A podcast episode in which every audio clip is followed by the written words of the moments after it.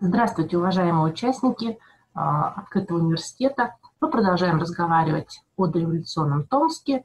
И сегодня я предлагаю а, поговорить вам о битве филитонистов, которая а, произошла между филитонистами Сибирской газеты и Сибирского вестника. С вами я, преподаватель Наталья Вениаминовна Жилякова, профессор факультета журналистики Томского государственного университета. А, и в этой лекции я попробую ответить на три вопроса. А, во-первых, почему в маленьком Томске разрешили открыть сразу две частные газеты, сибирскую газету «Сибирский вестник». Второй вопрос, о чем спорили эти газеты, не жалея времени и сил. И, наконец, кто же победил в битве филитонистов.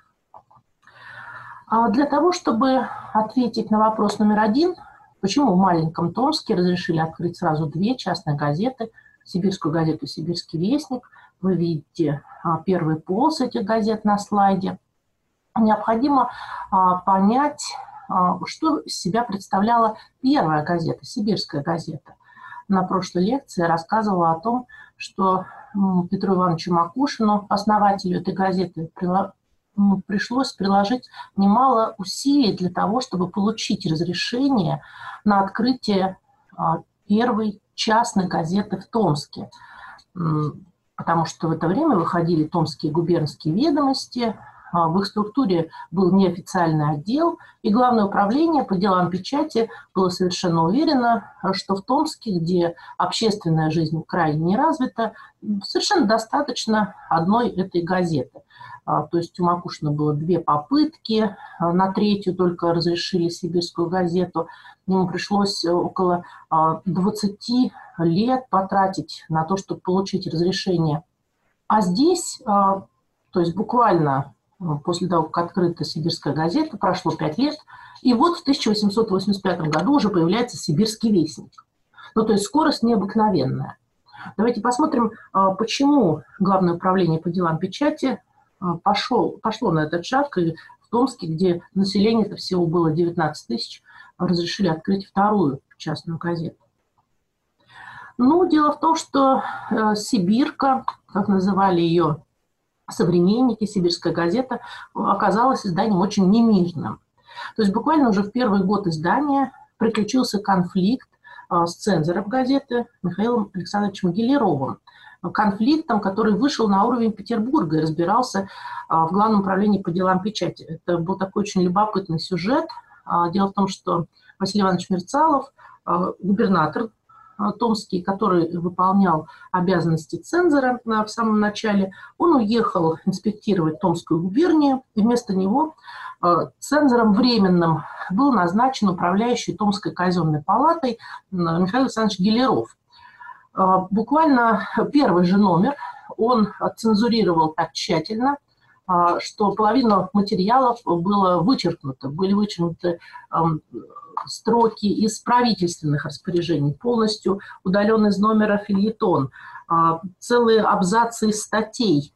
И более того, он подписал на полях вот этих цензорских правок свои иронические комментарии, вроде того, что темна вода в облацах, значит, минуты вольного раздумья, ну и так далее и тому подобное. Редакция была озвучена и вознамерилась выпустить номер, этот номер, это номер 11 был за 1881 год, с пробелами на месте вот этих цензурных правок. Гелеров, увидев эти номера а, с белыми пятнами, а, значит, запретил полностью его выход, и полетели жалобы в Санкт-Петербург.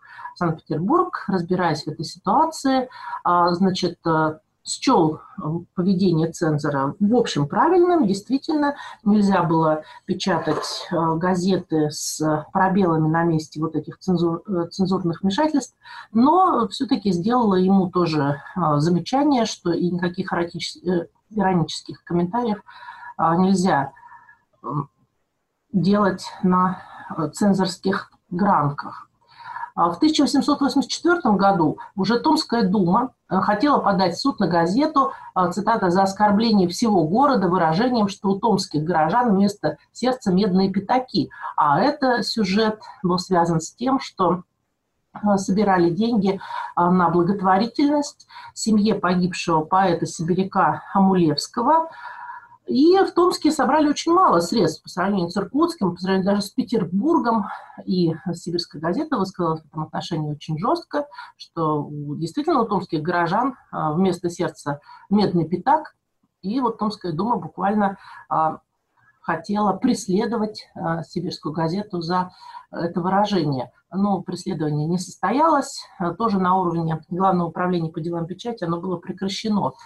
А в 1887 году газета была приостановлена за вредное направление на 8 месяцев. Это одно из э, самых серьезных э, таких наказаний, которые применялись к русской журналистике. То есть можно было приостановить газету на 3 месяца, на 6 месяцев и на 8. То есть на 8 это был самый большой срок э, на который можно было приостановить газету. И вот сибирскую газету на этот срок как раз и приостановили.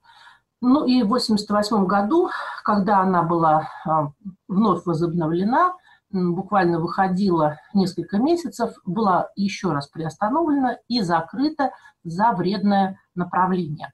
А, сохранилась а, фотография, ну такой коллаж, да, сделанный сами, самими сотрудниками Сибирской газеты в 1887 году.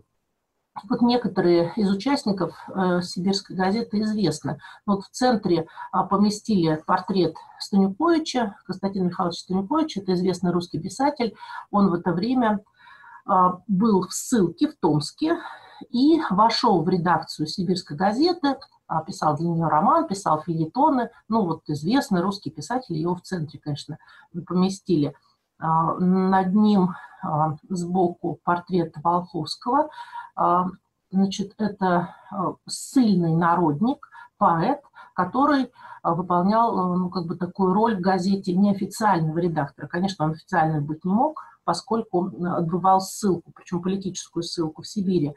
Но вокруг него сгруппировались очень многие политические ссыльные, то есть список их там не одну страницу занимает, поскольку они ему доверяли, его эстетическому чутью, его нравственный облик был очень симпатичен всем этим политическим сыльным. И вот они э, поставляли очень охотно свои материалы в сибирскую газету. А Клеменц, еще один революционер-народник, также участвовал в сибирской газете. Ну и вот э, внизу Адрианов, который выполнял в это время а, роль официального редактора. Остальные участники сибирской газеты, они еще пока не атрибутированы. Но вот видно, да, что уже даже по этим нескольким именам а, состав был очень разнородный. То есть здесь и политические сильные, и русские писатели, и сибиряки. А, Адрианов был, конечно, а, таким областником, сибиряком. То есть газета была абсолютно немирной, оппозиционной. И, конечно, она приобрела и друзей, и врагов за время своего существования – то есть э, друзьями, как я уже сказала, были многочисленные политически сильные, и их центром притяжения в сибирской газете был а, вот э, Волховский, который был негласным редактором. А, своеобразный триумвират сложился э, из трех изданий. Это, собственно, «Сибирская газета», «Томская», газета «Сибирь», «Иркутская» и газета «Восточное обозрение», которая выходила в Санкт-Петербурге. Вот они составили такой а, как бы газетный триумвират, придерживающийся областнического направления, оппозиционный, а, в котором принимали участие политические сильные. То есть это были газеты-единомышленники. И известно, что если в одной газете не могли, ну, цензура как бы запрещала опубликовать какую-нибудь информацию, то эта информация пересылалась в другую газету, чаще всего «Восточное обозрение», поскольку э, эта газета выходила без предварительной цензуры, и публиковалась, э, то есть все равно доносилась до читателей. Когда Главное управление по делам печати обнаружило этот э, ход, обход цензуры на полях этого цензурного дела было подписано. Неужели это было? А, то есть, ну вот таким было сюрпризом для Главного управления по делам печати. Принимали активное участие в газете э, значит, э, Потанин э, и Ядринцев, идеологи областничества, то есть присылали свои материалы. Петр Иванович Макушин продолжал поддерживать «Сибирскую газету» даже после того, как он перестал быть ее издателем. Издателем стал редактором-издателем Адрианов, но Макушин все равно размещал рекламу и в критические моменты подключался а, к изданию этой газеты. Русские писатели принимали здесь участие не только Станикович, но и Лев Иванович Успенский, Тимур Леонидович Короленко, а, Николай Иванович Наумов, то есть все они публиковали здесь материалы, были такими ну, внештатными а, сотрудниками. А, были и влиятельные враги. Во-первых, э, таким очень опасным врагом стал бывший сотрудник сибирской газеты Евгений Валентинович Корж. Это вообще такой интересный очень, интересная очень личность.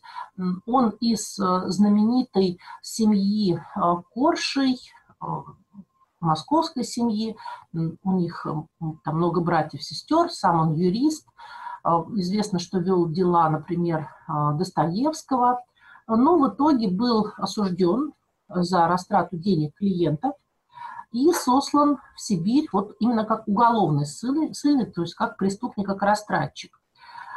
И на первых порах он входил в редакцию «Сибирской газеты». Это был один из самых незаменимых сотрудников, поскольку у Корша а, был опыт издания собственного периодического органа печати. Он издавал «Северный вестник» в Петербурге и, соответственно, имел опыт, э, опыт которого не было э, у томичей.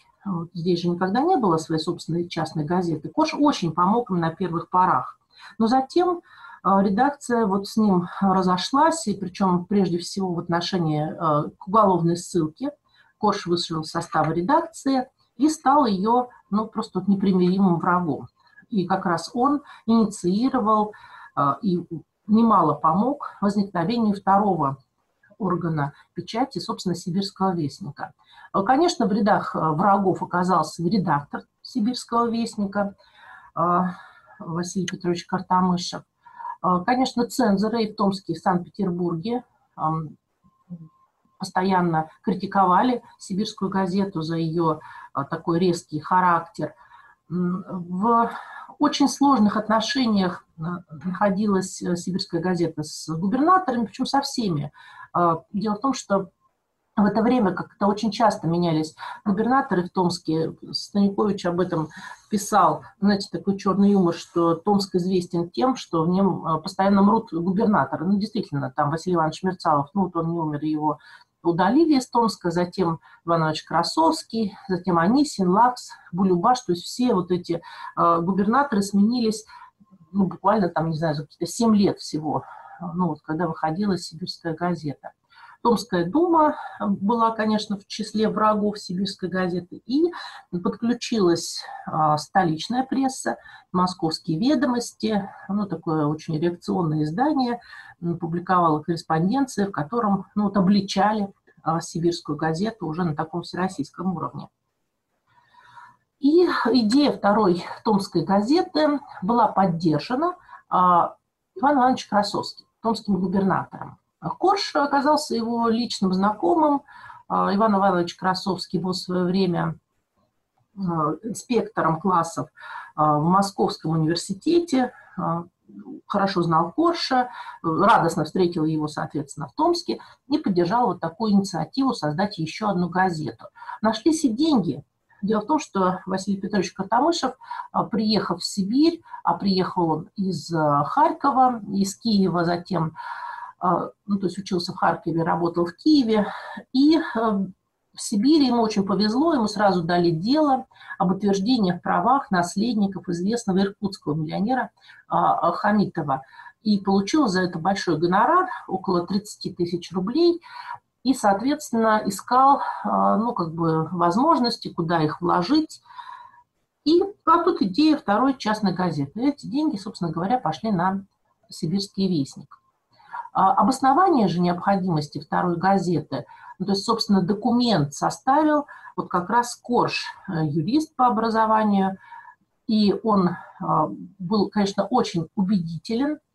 А, долгое время не знали сотрудники сибирской газеты, кто же был автором вот этого письма, который, по сути дела, превратился в донос на сибирскую газету. А, казалось, что Корж, они были, конечно, шокированы этим открытием, поскольку все-таки долгое время работали с ним, ну, их связывали хорошие, дружеские, рабочие отношения. Ну, вот Корж это сделал. И расписал буквально перед главным управлением по делам печати всю необходимость создания противовеса, противовеса сибирской газеты, газете в лице еще одной газеты, «Сибирского вестника». И вот все эти моменты, то есть и были средства, был человек, который согласен стать редактором, это вот Картамышев, и заручившись поддержкой губернатора, будущая редакция получила разрешение на выход а, «Сибирского вестника». Это было дело, конечно, просто удивительное. Раньше такого никогда не было маленький город, есть уже одна газета, которая не знает, как справиться, и разрешили еще одну газету. Ну, то есть вот таким образом Томск э, в 1885 году стал обладателем двух собственных частных газет. В редакцию «Сибирского вестника», кроме уже упоминавшегося Картамышева, кроме Корша, э, вошли еще люди, которые были тоже уголовными ссыльными. Ну, во-первых, это Павел Моисеевич Полянский, бывший директор-распорядитель Московского коммерческого судного банка, осужден как уголовный ссыльный, выслан в Сибирь по процессу Струсберга. Это один из известных таких уголовных процессов. В 1876 году состоялся этот процесс.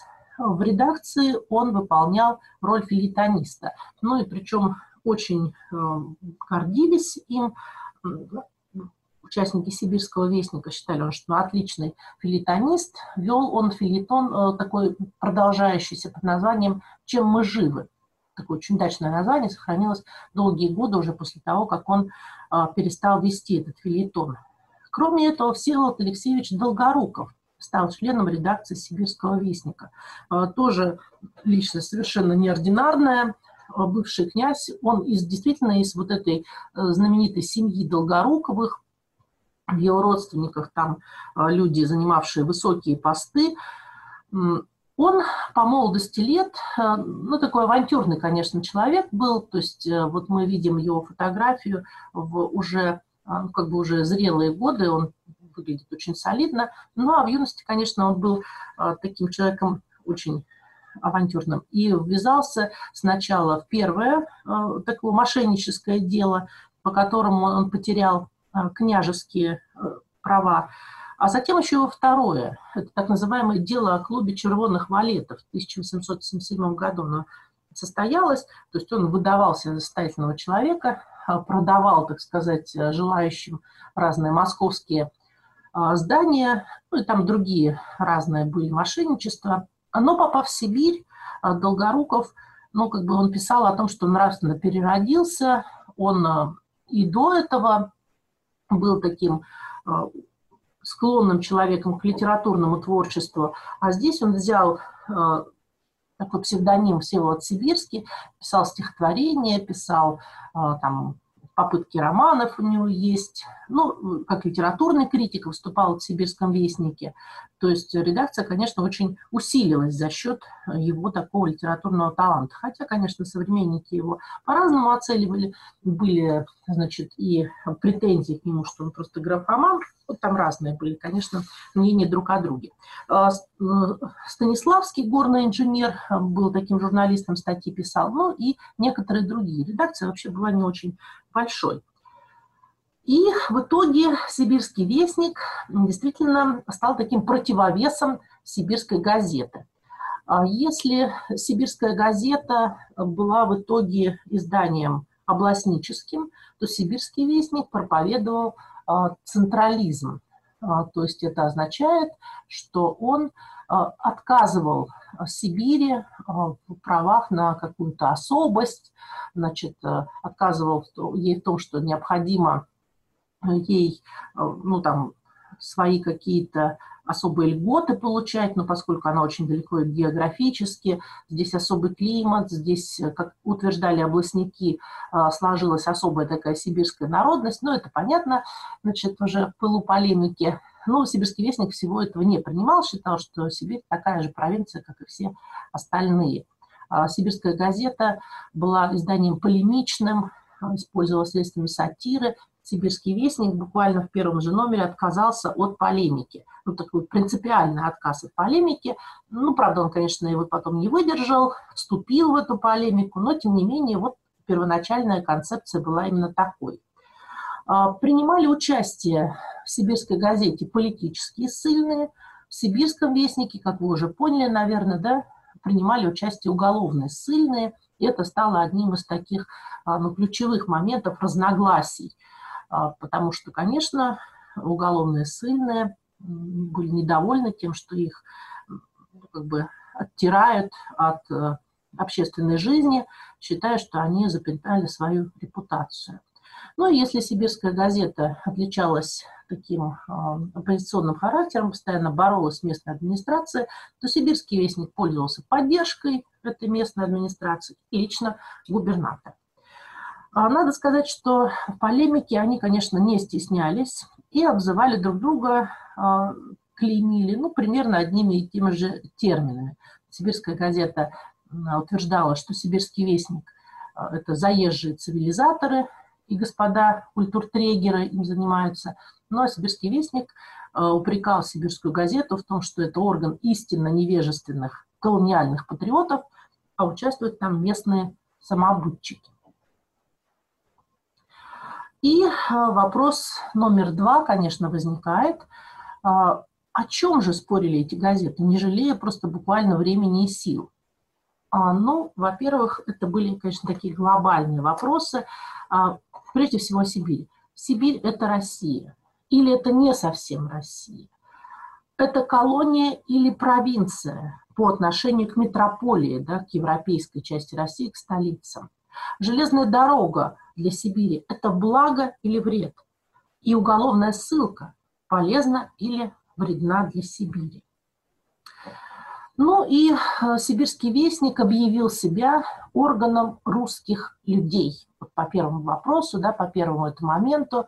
Э, и писал так. Мы не можем смотреть на Сибирь как на окраину, связанную с европейской Россией исключительно внешнюю связью, как на страну, у которой должны быть свои особые пути и средства внутреннего развития, и которой исключительно внутри себя предстоит найти элементы для более правильного гражданского существования. Напротив, мы глубоко убеждены, что все будущее Сибири неразрывно связано с будущим всей России, и что Сибирь только и может развиваться на общерусских основаниях путем последовательного применения к ней условий существования всего русского государства. А, в первом же номере передовой статье был вот такой пассаж, а, как бы осуществлен сибирским вестником. Здесь он, конечно, был полемично заострен против э, сибирской газеты, но здесь было и много неправды, поскольку никогда абсолютно сибирская газета не заявляла о том, что Сибирь – это окраина, которая связана с европейской Россией исключительно внешней связью.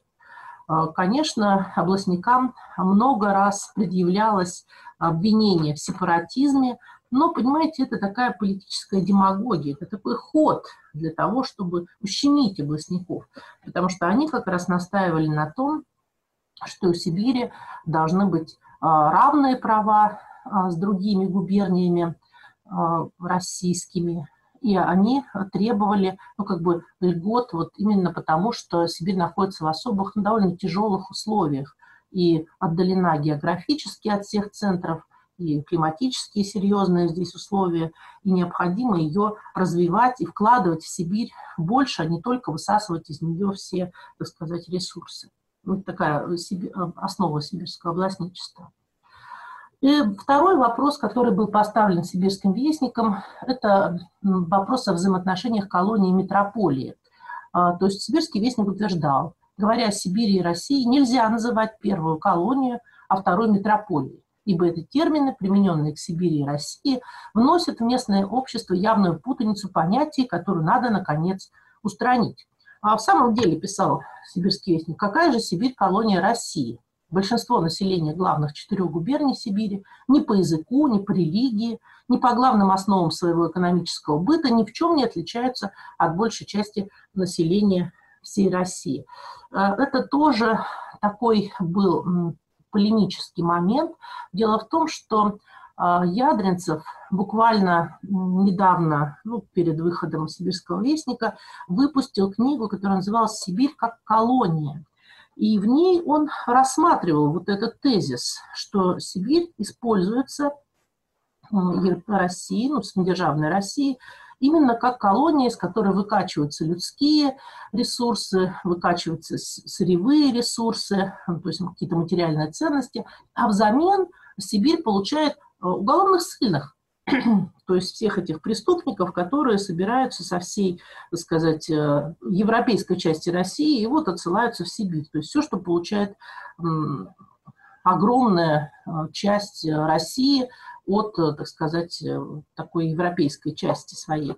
И в этом смысле, э, конечно, областники пытались бороться с таким положением вещей. А здесь Сибирский вестник вот заявляет, что нет, никакая она не колония, и утверждает, что Сибирь находится в совершенно равных положениях, как и все российские губернии, что, конечно, было неправдой. И э, здесь также против э, вот выступил Сибирский вестник этой обличительной позиции сибирской газеты. Писал так, что писать можно о многом, но при известных условиях надо уметь писать так, как умели делать это лучшие русские публицисты 30-х, 40-х годов. То есть отказаться от раздражающего изревского тона, от излишней односторонности, от чрезмерной густоты красок. То есть по э, значит, сибирскому вестнику печать должна выступать спокойно, без задора, с достоинством, серьезно. И отказывалась от преимущественно обличительного направления вторая томская частная газета. А, Сибирская газета, конечно, не осталась в долгу. Она ответила на большинство возражений, а, на большинство а, как бы, тезисов этого сибирского вестника. Ну, во-первых, первый номер характеризовала сибирская газета так. Он касается важнейших проклятых сибирских вопросов, все их задевает, бойко, бередит больные места, но все с особенной, своей русской точки зрения, которая определяет направление газеты. Высказалась, конечно, и сибирская газета на обвинение, ну, очень серьезное оно было в то время, обвинение о сепаратизме. И писала газета, что никогда сибирская журналистика не говорила об исключительно внешней связи России с Сибирью, и сепаратистские стремления никогда не были свойственны сибирской печати. И остановилась сибирская газета на задачах местной печати. Она писала, что не для культур трегеров, которых выбрасывает за борт России, издаются сибирские газеты. Даже не для тех, тех образованных людей, которые имеют средства и возможность вполне удовлетворять потребности ума и сердца, а для той среднего образования сибирской массы, которую нужно познакомить а, с краем, в котором она живет и который любит. Сибирь, наводненная ссылкой, имеющая такое губительное влияние на ее коренное гражданское неразвитое население, нуждается в защите. И вот именно эта защита – должна была осуществляться, по мнению Сибирской газеты, печатью. Сибирская печать, писала Сибирская газета, не может оказаться от обличений. Обличение – это средство сдержать разнуздавшуюся злую волю, которая может иметь сдерживающее влияние, может обнаружить такие застарелые пороки, для устранения которых необходимы радикальные средства. Ну и, соответственно, а, сибирский вестник, который отказывался от этого обличительства, осуждался в этом смысле сибирской газетой. А надо сказать, что вот эта дискуссия а, сначала протекала на уровне, так сказать, э, передовых статей, фильетонов, и затем она перешла в плоскость вот именно такую сатирическую – и, в частности, одним таким, ну, как бы наш ответ, да, сибирскому вестнику, это была «Крапива», газета в газете. А, она носила такой подзаголовок «Литературное, политическое и общественное периодическое произведение сибирской почвы, не лишенное интереса, хотя и не приносящее никаких дивидендов». И в этом смысле а, как бы все сразу вспоминали, что «Сибирский вестник» это было тоже литературное, политическая и общественная газета. А, в этой газете в газете были рубрики внутри, ну то есть она вот прямо на полосе, так сказать, публиковалась, значит, рубрика там телеграммы, то есть все как в настоящей газете. наших собственных корреспондентов. Городская жизнь, корреспонденция, объявления крапивы, конечно, сатирические. И одним из главных организаторов стал Волховский. Принимал участие Станикович, и Клеменц и другие журналисты Сибирской газеты. Такая очень любопытная крапива получилась, конечно, очень острая. Ну, а их ответ крапивы, конечно, не замедлил себя ждать. Например, был опубликован э, так называемый драматический разговор накануне Конгресса патриотов. И действующие лица были заявлены Мизантропов, редактор-издатель газеты «Патриотический вздор». А, значит, э, членами редакции были Чудаковский Десниченко, с редактором Мизантропову «Пришельцы с Запада», и романистов, литератор, попавший в Сибирь по грустному недоразумению, там еще некоторые были участники, так сказать, редакции. Ну и, конечно же, читатели а, легко расшифровывали эти названия. То есть Мизантропов был, конечно, Адрианов, да, редактор а, сибирской газеты. Но и тут э, очень интересно, почему он Мизантропов. А, действительно, Адрианов Александр Васильевич отличался таким, знаете, очень э, суровым характером. Он был очень тверд в своих убеждениях и неоднократно вступал ну, в такие конфликтные ситуации там, с губернаторами, в частности, абсолютно никого не боялся, всегда высказывал свое собственное мнение, но что, по мнению некоторых современников, означало нелюбовь, в общем, к этим людям. А, патриотический вздор, конечно, имелась в виду «Сибирская газета», ну, собственно говоря, да, «Сибирские патриоты» ее издают, «Сибирские патриоты» равно областники – а, под э, названием Чудаковский скрылся Чудновский.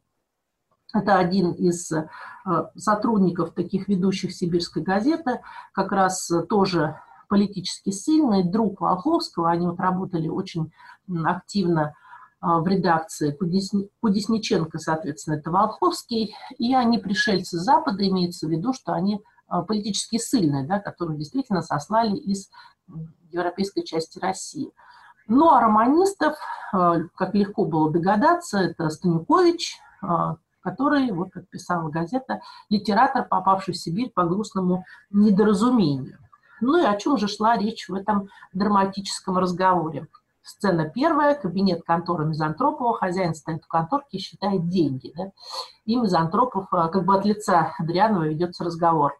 Судьба поистине индейка. Еще недавно я слышал отзывы кругом. Он патриот, он чушь наживы и невинен, яко голод, исполнен доблести, любви подписчиков достоин. Смеялся я в душе, но выгодную славу поддерживал и уверял читателей газеты, что сила вся в союзе всем священным, издателя с подписчиком своим. И вдруг все изменилось. С тех пор, как завелись новые газеты, День ото дня пустеет мой сундук, и многих я рублей не досчитаюсь, итоги подводя, ну и так далее, и так далее, и тому подобное. А, то есть, значит, э, обвинялась сибирская газета в том, что она все это делает ради прибыли, да, что никаких не ставит перед собой идейных э, целей, и эм, вступает в полемику с сибирским вестником исключительно потому, что здесь имеет э, место такая конкуренция между двумя газетами. Э, там э, смешно очень описывается, как решил, значит, Мизантропов, ну, то есть Адрианов, собрать такой патриотический конгресс, и они вот размышляют о том, какие выгоды принесет этот конгресс редакции. Ну, то есть для тех, кто был в курсе всей этой ситуации, был очень смешной, конечно, этот филетон, и Адрианов переслал его в своем письме э, Потанину как раз, ну, дескать, посмотри, посмейся, как а, нас пытаются, э, как нас пытаются обличить в сибирском вестнике. А, еще одним таким камнем преткновения в этой дискуссии сибирской газеты «Сибирского вестника» стала железная дорога. А, дело в том, что железной дороги тогда еще не было, она еще только затевалась, и стала предметом просто горячей дискуссии всех сибирских изданий. Вот на а, этой карте видно, что как раз Великий Сибирский путь прошел мимо Томска, да, то есть он оказался в железнодорожном тупике. На карте видно, что к нему такой красный отросточек ведет, то есть это отводка в сторону от железной дороги. Но тогда еще никто не, не предполагал, конечно, что такая ситуация будет. Э, Сибирский вестник считал, что здесь европейские люди работают, и они горячо за железную дорогу, которая свяжет воедино Сибирь и, соответственно, европейскую часть России, послужит э, развитию экономики. Но сибирская газета выступала против, как и многие другие сибирские газеты. Дело в том, что она считала, что Сибирь сначала должна окрепнуть, стать сильнее экономически. Иначе железная дорога станет инструментом вывоза сырья, ну, то есть еще с большей, так сказать, скоростью а, все богатства сибирские потекут а, в европейскую часть России и вообще обескроют полностью Сибирь. Ну и вот эта дискуссия, конечно, была очень острой, а, то есть, по сути дела, обсуждалось будущее Сибири. И вопрос номер три. Конечно, кто победил в этой битве филитонистов. Ну так вот, объективно говоря, а, в этой битве не было победителя. Никто не победил в этой битве. Дело в том, что сибирская газета в итоге а, прекратилась в 1888 году. Сначала, э, причем там интересная была ситуация, сначала в 1987 году приостановка случилось на 8 месяцев, Сибирский вестник, конечно, ликовал. То есть он остался без конкурента, вся реклама потекла к нему, значит, и э, Сибирский вестник, так сказать, э, процветал э, в эти 8 месяцев при остановке Сибирской газеты. Но затем в 1988 году случилась приостановка Сибирского вестника на 4 месяца, с мая по сентябрь. Тут уже публиковала, конечно, сибирская газета, ну, писала, что и по делам, значит, а, этому самому сибирскому вестнику. А, Причем причины приостановки были, ну, тоже как-то вредное направление, значит, какие-то перегибали палку в газете. Ну, в общем, ничего особо серьезного газета, в общем-то, и не писала. Было достаточно удивительно редакции получить такую строгую а, меру наказания. В 1888 году еще раз приостановили сибирскую газету и окончательно закрыли ее. Об этом стало известно в самом начале 89 года. Сибирский вестник здесь буквально ликует и остается единственной частной газетой в Томске вплоть до 1894 года. А почему же была закрыта все-таки сибирская газета? Как ни странно, такой ключевым фактором в закрытии этого издания стало открытие Императорского Томского университета. Первого вуза за Уралом, к которому долго готовились. А, были давно уже построены корпуса, и все со дня на день ждали, пока откроется первое высшее учебное заведение в Сибири. Причем там интересно, можно прочитать в газетах о том, что проводились экскурсии а, в здание вот э, главное здание университета, а, заставляли разуваться, и они ходили по коврам, которые проложены были по дорожкам. Ну, то есть вот храм науки, там буквально они ходили, ходили его осматривали. А открытие все откладывалось и откладывалось. А, значит, народовольцы убили Александра II, то есть полити... началась снова политическая реакция, а Сибирь – это место, где, собственно, политические ссыльные отбывают свое наказание, и Сибири дать учебное заведение. Ну, то есть все боялись, что как раз там эти самые политические ссыльные начнут воспитывать, так сказать, себе достойную смену в университете. И пока шла вся эта ситуация, здания стоят, значит, ну и, наконец, когда было решено открывать университет, все-таки торжественное открытие – обратили внимание как раз на сибирскую газету, которая стала сосредоточением политических ссыльных. И чтобы оградить студентов от влияния а, вот этих политических ссыльных, сибирская газета была закрыта. То есть открыт университет, закрыта сибирская газета. Но она успела все-таки приветствовать университет а, успела выпустить номер, посвященный открытию университета. Это был, конечно, большой праздник для Сибири и для сибирской газеты тоже. Ну и история рассудит, кто же оказался прав. На самом деле сибирская железная дорога действительно стала фактором стремительного развития Сибири. Сибирский вестник оказался в этом смысле прав. Но и «Сибирская газета» оказалась права, ведь уголовная ссылка действительно очень негативно влияла на развитие Сибири. Ее отменили в конце XIX века, а в 1917 году официально упразднили политическую ссылку. То есть правы оказались обе газеты, каждая по-своему. Но и надо сказать, что «Сибирский вестник» в итоге не оправдал ожиданий местной администрации. Из цензурного дела можно прочитать э, следующую характеристику. А, значит, если «Сибирская газета» и за этим не изменит своего прежнего характера, не останется другого средства, как вовсе прекратить издание онного, чего хотелось бы, однако, избежать уже на том соображении, что оставление здесь одной газеты поведет неминуемо к тому, что она начнет некоторым образом терроризировать общество. Через то незаметно для собой себя изменит к лучшему свое направление, как это было с «Сибирским вестником» в минувшем году, когда издание «Сибирской газеты» было приостановлено из письма томского губернатора. То есть «Сибирский вестник» имел такую тенденцию терроризировать местное общество, чем он, в общем-то, и занимался. И за это как раз получал разнообразные предписания от Главного управления по делам печати. То есть оказался он не противовесом сибирской газеты, а, в общем, еще одним а, немирным органом печати а, в Томске. И эта роль у него особенно проявилась впоследствии, то есть уже в конце 19-го, а затем в начале 20 века здесь собралась очень яркая редакция, уже после того, как основной состав «Сибирского вестника» практически все либо уехали, либо умерли, Э, и собралась редакция, которая сделала «Сибирский вестник» одним из самых ярких сибирских изданий. В годы Первой русской революции и «Сибирский вестник» был закрыт в 1905 году.